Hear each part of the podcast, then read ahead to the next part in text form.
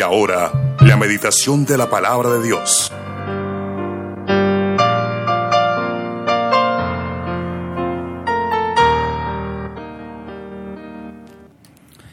Bueno, bendiciones para todos en esta mañana, para toditos, todos, qué bendición poder estar aquí en la presencia de Dios. Usted dirá, pero no está el altar, no está esto, pero la Biblia dice que nosotros somos templo del Espíritu Santo y hay que mantener esa comunión con Dios. No somos perfectos, pero Dios nos ha redimido a través de la obra de Cristo en el Calvario, del Cordero, y por medio de esa gracia, cuando nosotros la aceptamos, esa gracia es imputada en nuestras vidas y empezamos a gozar de una gracia muy especial por el Señor. Bueno, el título para esta mañana estamos hablando de la esperanza y vamos a hablar de la esperanza para la familia disfuncional una palabra que está de moda. Eh, también está de moda la salud mental, la paz interior. Está de moda eh, también la palabra relativismo. También está de moda la palabra humanismo. Pero en esta mañana nosotros tenemos una palabra de una verdad absoluta que es la Biblia, la palabra de Dios. Esperanza para la familia disfuncional. Primera de Samuel, o como leen los judíos, primero de Samuel, capítulo 1, versículos del 19 al 28. Y levantándose de mañana, adoraron delante de Jehová y volvieron y fueron a su casa en Ramá. Y el Cana se llegó a Ana su mujer, y Jehová se, acordó de ella Aconteció que al cumplirse el tiempo, después de haber concebido Ana, dio a luz un hijo y le puso por nombre Samuel, diciendo, por cuanto le pedía a Jehová. Después subió el varón el Cana con toda su familia para ofrecer a Jehová el sacrificio acostumbrado y su voto. Pero Ana no subió, sino dijo a su marido, yo no subiré hasta que el niño sea destetado para que lo lleve y sea presentado delante de Jehová y se quede allá para siempre. Y el Cana, su marido, le respondió, a lo que bien te parezca. Quédate hasta lo que tú, hasta que lo destetes. Solamente que cumpla Jehová su palabra. Y se quedó la mujer y crió a su hijo hasta que lo destetó Después que lo des, hubo destetado, lo llevó consigo con tres becerros, una efa de harina y una vasija de vino, y lo trajo a la casa de Jehová en Silo. Y el niño era pequeño, y matando el becerro trajeron el niño a Elí. Y ella dijo, oh Señor mío, vive tu alma, Señor mío, yo soy aquella mujer que estuvo aquí junto a ti orando a Jehová. Por este niño oraba y Jehová me dio lo que pedí yo pues lo dedico también a Jehová todos los días que viva, será de Jehová y adoró allí a Jehová. Amén. Bueno, yo he tenido la experiencia en estos años de ministerio pastoral de ser testigo de buenos padres con malos hijos y ser testigo de buenos hijos con malos padres. Yo no sé si a usted le habrá pasado lo mismo y hemos tenido que ser testigos de todo eso. Pero lo bueno es que esta, hay que resaltar lo bueno de esta mamá, primero que todo, y es que ella prácticamente lanzó una palabra profética sobre su hijo. Una palabra profética no es una palabra de adivinación, es una palabra que está soportada. La base es la misma Biblia, la palabra de Dios no es una palabra que se tira al azar y de en medio de una locura o una emoción. No, es la palabra bendita del Señor. Esta mujer, eh, orando, le dijo al Señor que este niño iba a permanecer en servicio al Señor durante toda su vida. Y así sucedió. Ninguna de esas palabras cayó en tierra, Esas palabras las respaldó el Señor porque estaba orando bien, conforme a la voluntad de Dios. Lamentablemente hoy las mamás se están dejando dominar por los hijos. Lamentablemente. Los niños se les pone la carta en la mesa. ¿Qué quiere comer el niño? Lamentablemente está sucediendo en las familias. La autoridad se politizó. Ahora el Estado pareciera que es el que gobierna sobre nuestros hijos, porque hay leyes, porque hay derechos. El bullying se ha proliferado en los colegios porque le quitaron la autoridad a los padres. Y cuando se le quita la autoridad a alguien, prácticamente esa persona se convierte en anarquista, se gobierna solo, hace lo que se le da la gana, no tiene en cuenta las leyes.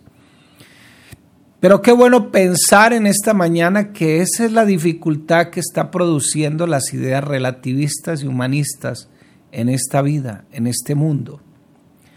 Y hay que resaltar que Ana estaba convencida de lo que el Señor había hecho en su vida, completamente convencida no solamente de lo que había hecho, sino de lo que iba a hacer. Pero parece ser que hoy no le creemos lo suficiente a Dios. Ya se nos olvida orar por nuestros hijos.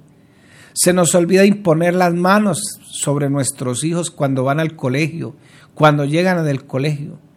Se nos olvida que hay que ejercer una función profética en la casa. Y esa función profética no es que usted se convierta en un adivino, sino que usted representa a Dios, representa la palabra, representa los límites, porque usted ha sido puesto por Dios en ese hogar para que ejerza ese ministerio con sus hijos. Si no, esto se nos va a seguir saliendo de las manos. Lamentablemente se nos va a seguir saliendo de las manos. La autoridad, vuelvo y lo repito, se politizó los estados le quitaron la autoridad a los dueños de la casa, a los padres. Ya los hijos se quejan ante malestar familiar. Ya los hijos demandan a los padres. Ya los hijos quieren pasar por encima de la autoridad de los padres. ¿Qué generación se está levantando? La misma generación en la época de Josué que dice la palabra que no conocían a Dios y por eso se volvieron contra Dios, con, a, amar a los ídolos, adorar ídolos falsos. Se les olvidó y tuvo que Dios incluso azotarlos para que se volvieran continuamente al Señor, levantarle jueces. Qué bueno que nosotros hoy tenemos una palabra segura. Pero ¿a dónde fue a parar Samuel? Fue a parar a una familia y no fue la familia mejor que se puede mirar en la palabra de Dios. ¿Por qué lo dejó Dios ahí? Para que la familia hoy pueda tener esperanza. Esperanza para una familia disfuncional. Los miembros de la familia que eligen vivir en pecado, porque no faltarán los dos, uno, no sé, esos miembros de esa familia que eligen, porque es una elección. ¿Por qué se lo voy a decir? Porque Samuel fue llevado a un lugar donde había una familia totalmente disfuncional. Sin embargo, Samuel eligió vivir para Dios, aún sin haber tenido una experiencia personal con Dios, porque leyendo la palabra, la primera experiencia personal con Dios que tuvo Samuel fue a los 16 años. Pero los miembros de una familia que eligen vivir en pecado, con dependencias, y esas dependencias son los apegos, las adicciones, abusando, siendo irresponsables, irrespetuosos, violentos, hacen que esa familia sea una familia disfuncional. Y aún en medio de esas disfunciones, un miembro de la familia puede vivir saludablemente y normalmente para Dios. Por eso empecé diciendo que he tenido que ser testigo de malos padres con buenos hijos y, al contrario, de malos hijos con buenos padres. Una familia disfuncional y conflictiva mantiene a sus miembros como disfuncionales, ¿Qué es disfuncional? Pues algo que no funciona bien. Y el resultado permanente de esa familia disfuncional es entrar en un estado de desesperanza. No hay esperanza. Todos los días viven cansados, estresados, agobiados. La salud mental no funciona. La disfuncionalidad produce decepción porque la impotencia les impide ver la luz al final del túnel. Eso se produce una oscuridad y de paso pues el enemigo de nuestras almas, el diablo, dice la palabra en segunda de Corintios que ensegó el entendimiento de nosotros para que no podamos comprender la luz del evangelio. Sin embargo, todo miembro de la familia que elige amar a Dios, que dice amar a Dios, que elige una buena actitud, que se prepara profesional y bíblicamente para cumplir lo que Dios ordena, entonces todo el que elige esa actitud apropiada y vive la vida que Dios ha diseñado para él, aún en medio de ese pozo séptico, en esa caneca de basura, de familia irresponsable y violenta, puede levantarse como una hermosa flor que muestra su belleza y su fragancia. Eso fue lo que le sucedió a Samuel cuando lo llevaron donde el sacerdote Elí y tuvo que pasar una experiencia muy desagradable. Y la verdad es que el que elige no importa dónde esté ubicado. Por eso ese cuento de que traen los muchachos, es que a mí me obligan. Nadie en esta, en esta era en este mismo instante nadie puede obligar a nadie. Si las comunidades LBGTQ tienen derechos, no se les puede violar sus principios, porque ellos piensan de esa manera, ellos creen de esa manera, ellos creen que esa es la solución a su problema y se les respeta ese derecho y hasta está legislada ese tipo de moral donde una persona llegue a meterse con una persona de esas, la pueden hasta multar. ¿Cuánto más nosotros no tenemos derechos acaso de pensar como queremos pensar? ¿Acaso la constitución misma no nos apoya para pensar lo que pensamos y actuar de acuerdo a lo que pensamos? La vida de Samuel fue una vida en medio de una familia conflictiva. Su historia nos muestra que los miembros que aprenden a vivir en santidad, que eligen vivir para Dios, sí pueden vivir saludablemente, aún rodeado de quienes eligen la maldad. Y nos toca vivir así, hermano querido.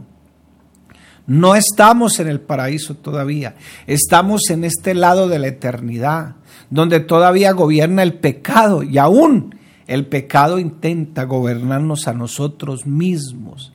La verdad es que aún los cónyuges buenos pueden estar casados con esos cónyuges que eligen crear conflictos y vivir una vida irresponsablemente, no solamente dentro de su hogar, sino irresponsablemente para ellos y para Dios.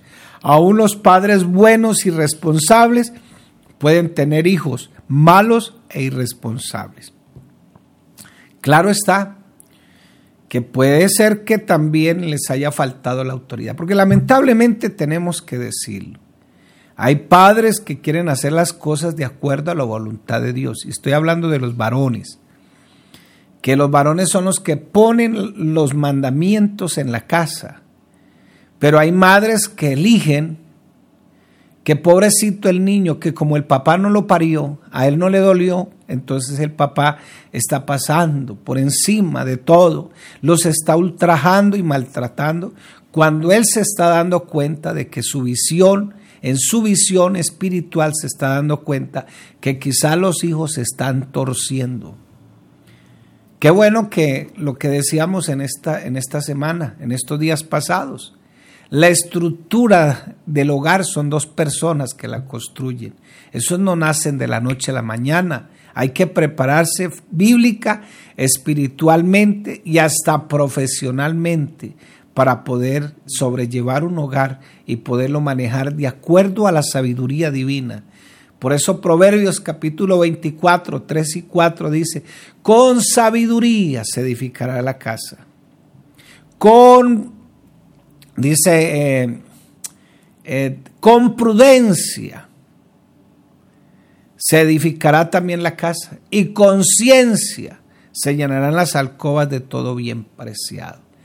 ¿Qué es la sabiduría? Es el potencial que Dios le da al ser humano cuando elige vivir para Dios, ver como Dios ve las cosas. ¿Y qué es la prudencia? La prudencia es capacitarme, es hacer los cursos de sabiduría, es interpretar la Biblia como tiene que interpretarse. ¿Y qué es la ciencia? Pues lo que no sé, tengo que investigarlo en la palabra de Dios. Una familia conflictiva es aquella que uno o varios o todos sus miembros en lugar de ser parte de la solución, se vuelven parte de los problemas. Se han convertido en parte de los problemas. Han elegido vivir una vida de irrespeto, de irresponsabilidad, viciosa, violenta. ¿Cuántos conocen una familia así? ¿Cuántos saben o cuántos tienen un miembro que no ha querido vivir para Dios y eligió no vivir sabiamente debido a que la vida cristiana Saludable depende de cada persona, no depende de su esposa, ni de su esposo, ni de sus hijos. Ah, es que para qué era la iglesia, es que con ese infierno que se vive en la casa, para qué esto, para qué lo otro, y esos son los achaques que se viven continuamente. Muchos se han apartado. Hijos, no, los hijos a veces buscan la ocasión para retirarse, para salirse. Y ellos a veces buscan el padre que más les convenga. En estos días estaba escuchando un testimonio de una, de una hija que ellos se separaron, pero la hija se quería ya que le soltaran la pita y tal vez quizás como no lograban soltarle la pita en la casa, se alió con el padre y hasta demandaron a la misma mamá, le ganó la, la, la digamos, el derecho a que ella esté con la mamá, se lo ganó él, ahora ya hace lo que ella quiere porque ellos buscan lo que más se le acomodan. No es que mi mamá está de acuerdo conmigo, mi mamá esto, mi mamá aquello. ¿Cuántos hijos no han dejado a los mismas mamás, padres, herencia, les han acabado con todo y ellas no creen todavía? Toda persona puede vivir una, una, vida cristiana bíblica, aún en medio de los tiempos más difíciles para la familia, pero es imposible que exista una familia sana cuando es solo un miembro de la familia crea permanentes conflictos por ese estilo de vida irresponsable y pacaminoso que eligió aquel miembro de esa familia. Mi hijo cambie, mi hijo no le dé dolores de cabeza a su mamá, mi hijo esto, pero no, a veces no. O a veces la esposa, o a veces el esposo. El esposo, vamos a orar.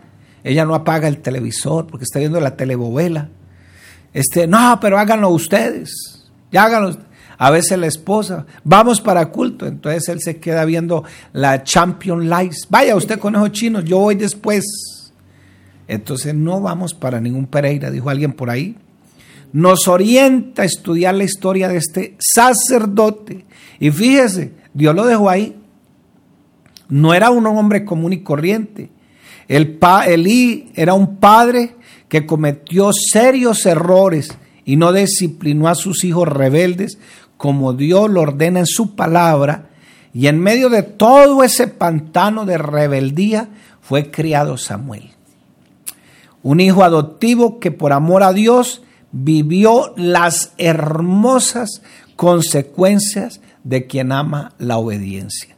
Si usted vive en un hogar disfuncional, quiero decirle, mi hermano, mi amigo, si hay algún joven que me está escuchando, que aún en medio de los más terribles pantanos pueden nacer las más hermosas flores. ¿Cuántos decimos gloria a Dios? Así lo demuestra la vida sana y funcional que vivió Samuel, porque él eligió, aún en medio de esa familia terrible y disfuncional, eligió vivir para la gloria de Dios. La vida del sacerdote Lee comprueba que aún los líderes religiosos pueden vivir vidas irresponsables. Sus hijos, Orni y Finnes, demuestran que una persona puede estar involucrada en asuntos religiosos y no solo ignorar los principios de la palabra de Dios, sino aún más vivir vidas rebeldes y terriblemente pecaminosas.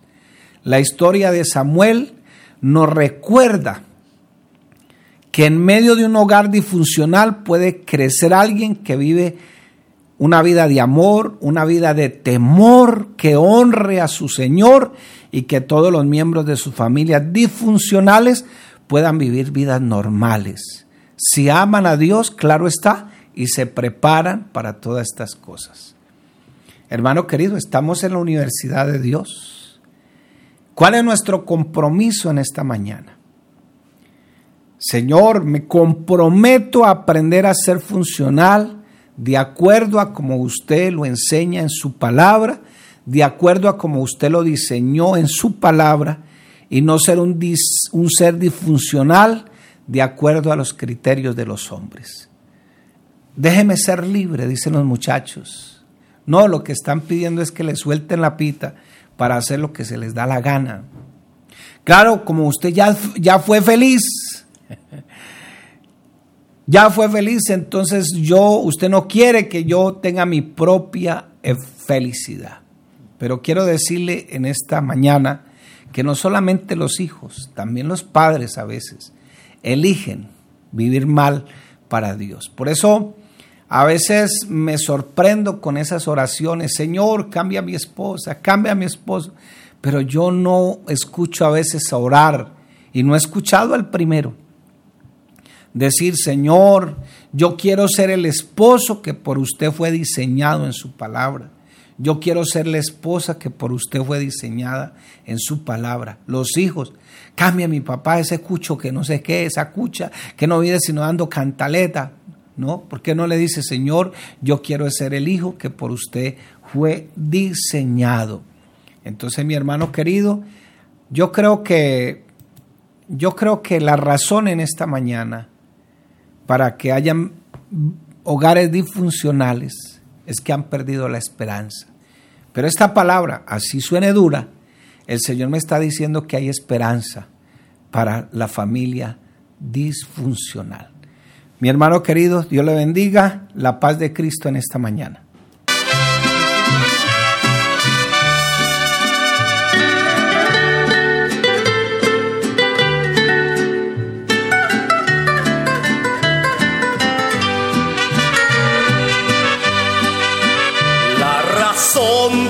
Cual amo a Cristo, la razón por la cual vine a Él, es que Cristo ha cambiado mi vida, me ha dado la dicha de gozo y placer. Recibí los elogios del mundo, recibí los aplausos también pero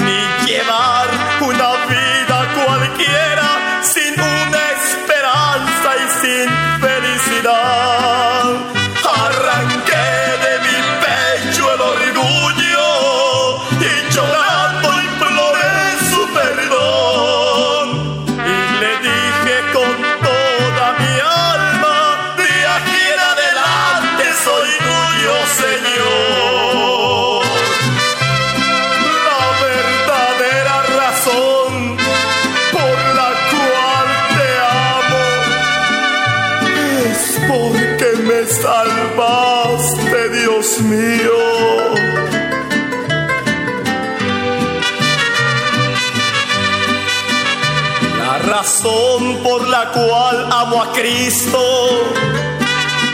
la razón por la cual vine a Él, es que ha dado a mi vida la dicha que yo en los placeres jamás encontré.